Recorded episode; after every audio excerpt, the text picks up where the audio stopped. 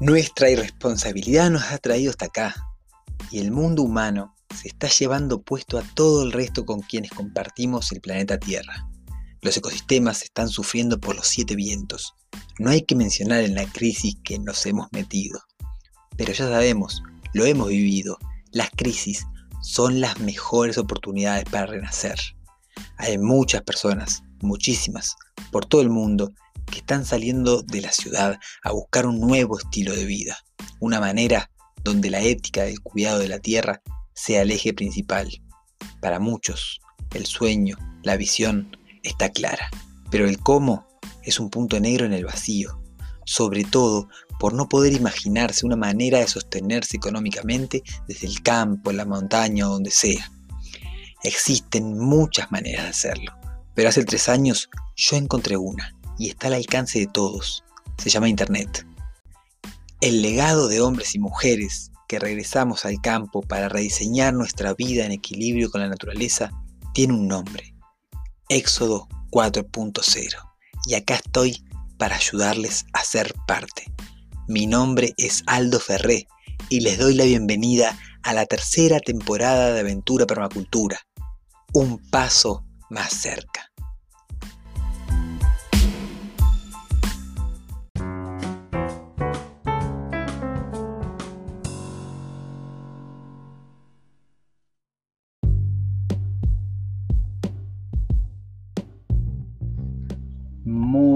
Pero muy buenas, queridos, queridas valientes, que estamos iniciando un nuevo ciclo de esta aventura, un nuevo ciclo, una tercera temporada, en la que la verdad voy a estar muy, muy, muy atento a qué es lo que estás necesitando. Y por eso me hice ayer una listita de, de un montón de temas que me estuvieron sugiriendo en mi Instagram, Aldo Ferredío.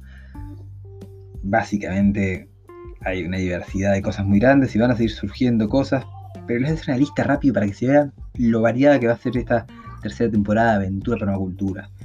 Eh, agricultura biodinámica, lo primero, luego el terreno, actividades de bioconstrucción con niños, entrevistas a vecinos, eh, una vez que hago la transición, por dónde empezar, cómo conseguir el lugar para construir, cosas hay cosas que nadie te dice sobre el campo, cosas que hayas aprendido sobre la marcha, qué imprevistos te surgieron que nunca hubieses esperado que pasaran, entrevistas a personas de mi entorno que estén haciendo la transición y ya estén disfrutándola, cómo afectará el transhumanismo la vida en el campo, leyes que deberíamos conocer para protegernos de nuestras tarifas, de nuevas tarifas o impuestos que puedan poner. Ah, eh, respeto por la diversidad sexual en la vida del campo, sobre gestión, de insumos y abonos para la huerta, cómo convencer al marido, entre otros bastantes más temas que vamos a estar abordando en una temporada 3 que, que se les trae. Que estuve de vacaciones un mesecito me tomé para, poder recalcularla. También intentando conseguir eh, ayuda para tener un jingle, pero no lo logré. Así que bueno, eh, se vendrá para la temporada 4 el jingle. Vamos con esta temporada 3. Mejor hecho que perfecto. Así que le damos, me acompañan en este episodio 1 que va a ser como el aterrizaje.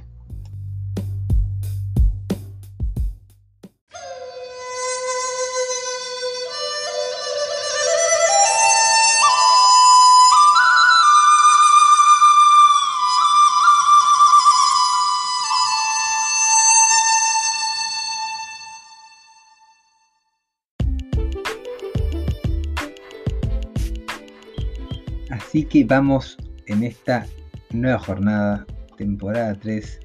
Quiero mandarles primero que nada un gran saludo a todas las personas que están, que siguen escuchando este podcast, a todas las personas nuevas que siguen escuchando este podcast, que me llevé la grata sorpresa. Como saben muchos por acá, yo no soy un fanático de, de los números, no soy un fanático de, o sea, no hago esto por las reproducciones, lo hago por las personas que reproducen este podcast, pero, pero va mucho más allá de si, si, hay, si se hace viral o no. Si se hace viral quiere decir que, bueno, que hay muchas personas preparadas para escuchar este mensaje. pero eso va a depender también de, todos, de ustedes, que puedan compartirlo, que puedan recomendárselo a, personas que estén preparadas, a personas que de verdad tengan coraje, sean valientes para escuchar eh, muchas de las cosas que comparto yo en este, este espacio. Pero me encontré con la grata sorpresa de que ya hay 9.500 reproducciones del podcast, o sea, estamos por llegar a las 10.000 reproducciones, eso es un montón. Eh, en los últimos 7 días hay 82 personas que han entrado a este podcast, que capaz que, a ver, eso que siempre les digo, ¿no?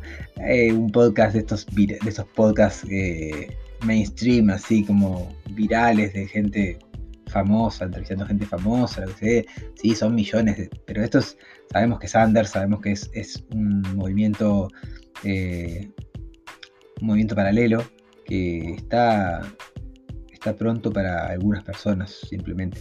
Así que bueno, agradecerles a mucho así, a, cada uno, a Uruguay, Argentina, España, México, a todas las personas, a todas las valientes y todos los valientes de Estados Unidos, Chile, Colombia, Australia, Finlandia, Canadá, Alemania, Ecuador, Costa Rica, Francia, Brasil, Portugal, Italia, Perú, Israel.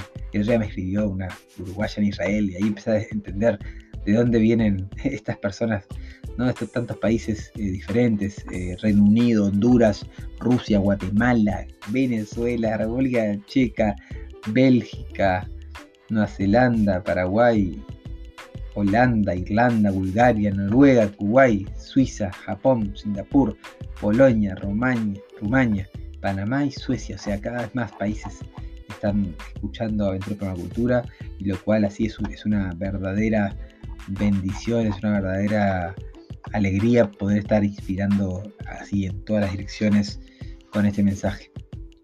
Esta temporada 3, eh, retomando un poco lo que, lo que fueron las anteriores temporadas, busco poder hacer episodios como concretos, directos a, una pregunta, directos a, a, una cuestión. Voy a mantener, por lo menos me voy a comprometer a mantener un horario diurno, ya saben que me vienen acostumbrados amigos tesos, que, bueno, que vida en el campo con dos hijas, eh, adaptación, eh, construcción, obra, cultivos. La idea, bueno, es, compartirles un poco del día a día, pero tampoco compartirles el día a día después de toda la jornada, recansado y básicamente estar llegando acá con las últimas gotas de, de, mi, de mi energía. Así que bueno, decirles que va a ser a las 9 de la mañana. Estoy grabando también para que esté grabado en, versión video. Y bueno, simplemente traerles que la idea es contestar una pregunta, contestar una pregunta que, pueda llegar a ser una inspiración. Así que desde que puede ser una pregunta súper puntual, puede ser una pregunta muy una pregunta muy dirigida a, cómo hacer resolver algo en la transición de carrera, cómo resolver algo a, nivel constructivo de la obra, lo cual, bueno, necesitaría ya que si es una opinión, por ejemplo, de aislamiento de techos o una opinión, por ejemplo, de, estructural o de técnicas de muro de barro, bueno, ahí capaz que puedo hacerlo, pero si no, es muy difícil hacerlo por, por este medio por ese medio de, responder una pregunta por podcast, pero creo que algo puedo hacer siempre, así que no duden en mandar su pregunta a arroba Aldo en Instagram o Aldo Ferre Diseño de Vida Sustentable en Facebook. Entonces, vamos a ir con la primera pregunta porque no vamos a no vamos a, esperar al episodio 2 para responder la primera pregunta y vamos a premiar a la primera persona que ayer pudo contestar esta cajita de preguntas que fue ¿qué es lo primero luego del terreno? O sea, ¿qué, es lo primero luego del terreno? Yo Vamos a, responder esta pregunta así con directo al punto. Y yo me imagino que qué es lo primero que hay que hacer. Porque a veces nos comemos unas palabras. ¿Qué es lo primero que hay que hacer luego que tenemos el terreno, luego que compramos el terreno o luego que adquirimos, que, que llegamos a la tierra? Lo primero que tenemos que hacer es observar muchísimo. ¿Qué tenemos que observar? Eh, uno piensa que de repente ya observó, ¿no? Pero yo ya observé antes de comprar la tierra. Bueno, no. Vos ahí, ahí te podés haber hecho un análisis. Si sos un buen diseñador, diseñadora, si, vos te tomaste el tiempo para, poder comprar ese terreno después de haberlo visitado durante un año, una vez por semana, o vivido ahí cerca y poder eh, relacionarte con ese lugar, bueno, ahí sí, te diría que ya lo observaste. Pero si no fue así, si, fue que vos en realidad viste un terreno, lo fuiste a ver, te gustó, viste que tenía una cañada linda, viste que tenía vecinos buena onda, que tenía unas posibilidades así para, hacer, para cumplir tu sueño ahí, y fuiste y confiaste y sentiste y está bien y boom, y te metiste. Entonces, en ese caso, una vez que vos tenés ese acceso al terreno, si vos vivís muy lejos, lo que te recomiendo es al menos una vez por estación, periodos de lluvia, periodos de seca, periodos de vientos, poder ir al terreno a acampar. Armar un campamento, elegir un lugar, armar un, campamento base con una cocina quizás, eh, con unos palos y armar una especie de campamento medio como ahí, campamento post-apocalíptico, donde ustedes puedan hacer como una, una campación, iba a decir, la campación, donde puedan hacer una experiencia de quizás unos días, tres días mínimos, dos días si es lo que hay, un fin de semana, está bien, pero bueno, si pudiese ser más, estaría bueno más para poder ahí tener recorridos, hacer mapas, poder observar vegetación, plantas, eh, encontrar nuevos lugares, explorarlo.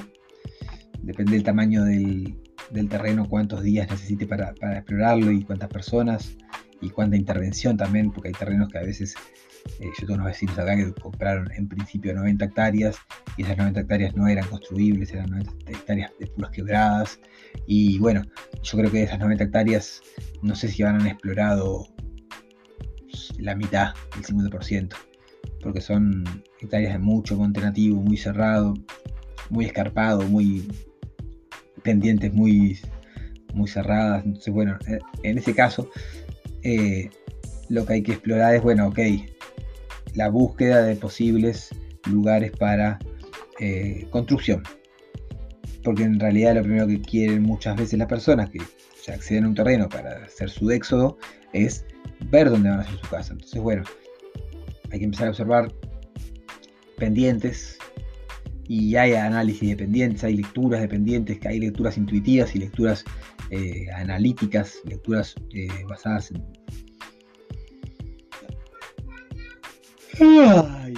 bienvenidos a Aventura Permacultura. las lecturas más eh, basadas en datos, basadas en aprendizajes, en técnicas de, lectura de paisaje, como pueden ser la línea clave, el keyline, ¿no? donde, donde uno empieza a aprender ya viendo cómo viene el terreno, en dónde podría, y cómo viene el otro terreno, en dónde podría haber un valle, en dónde podría haber una pequeña eh, mesetita para, poder eh, construir una casa. Y en ese sentido también, bueno, ir viendo caminería posible. Muchas veces, sobre todo acá en Uruguay, eh, los campos están súper pastoreados, hay muy pocos campos que, tan vírgenes así, que haya que hacer toda una caminería, una inversión en caminería de cero, porque en realidad casi siempre están sobrepastoreados, entonces está, ya tienen caminería. Entonces, bueno, un poco adaptarse a eso.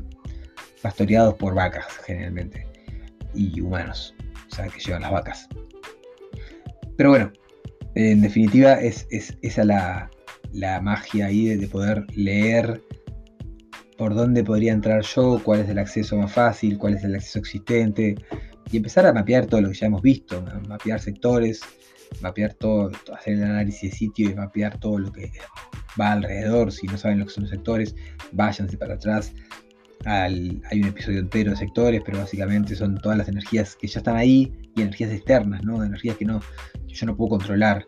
Eh, ruidos de vecinos, el sol, el viento, la, contaminación de, de, la, de, la, de afuera, ¿no? por ejemplo, un efluente de una fábrica, si hay una, si río arriba hay, una industria que vuelca sus, sus eh, desechos en el río, en el mismo río del que yo voy estoy pensando tomar el agua, bueno, ahí hay que tomar una medida, hay que buscar un plan B, un plan C.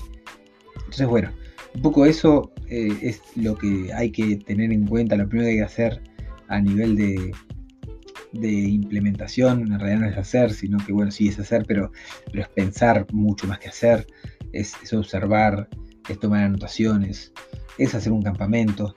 Lo primero que hay que hacer no es hacer una casa, hay que tomarse su tiempo. Nosotros acá, por ejemplo, estuvimos seis meses antes de comenzar.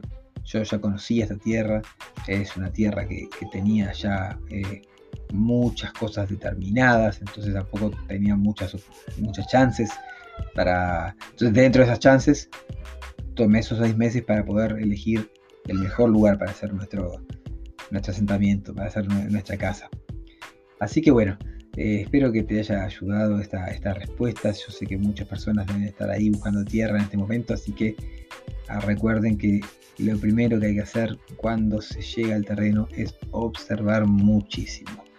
Les mando un abrazo gigante. Van a ser así los episodios de esta temporada, cortos, concretos, una pregunta y nos vemos. Si algún día tengo algo diferente, les voy a avisar. Pero básicamente va a ser este el formato. Nos vemos mañana para otro episodio de Aventura con la Cultura temporada 3. Me encanta estar acá de nuevo.